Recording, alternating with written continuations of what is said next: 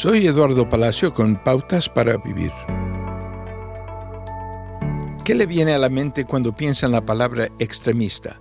Tal vez piense en terroristas suicidas. Lo más probable es que no tenga una asociación positiva con esta palabra. Sin embargo, la Biblia nos dice que para ser un discípulo de Jesús debemos dejarlo todo. Incluso nos pide que amemos a nuestros enemigos, lo cual es realmente extremo. El doctor Martin Luther King Jr. dijo, la pregunta no es si seremos extremistas, sino qué tipo de extremistas seremos. ¿Seremos extremistas por odio o por amor? Jesucristo fue extremista por amor, verdad y bondad. Si no somos extremos en nuestro discipulado, quizás no estemos tomando muy en serio el llamado de Jesús. Llevar un estilo de vida de amor extremo no siempre es cómodo. Debemos tomar con seriedad vivir como Jesús lo hizo. Piense y ore acerca de lo que Jesús valora como importante.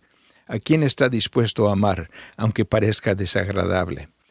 Es posible que no haga nada drástico hoy, pero tenemos que dar pasos diarios para alcanzar grandes metas. ¿Qué estás dispuesto a arriesgar? ¿Su comodidad? ¿Reputación? Las personas que conoce probablemente pensarán que estás siendo extremista y tendrán razón.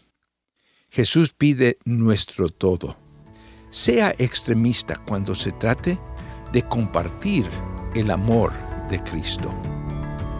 Acaba de escuchar a Eduardo Palacio con Pautas para Vivir, un ministerio de Guidelines International.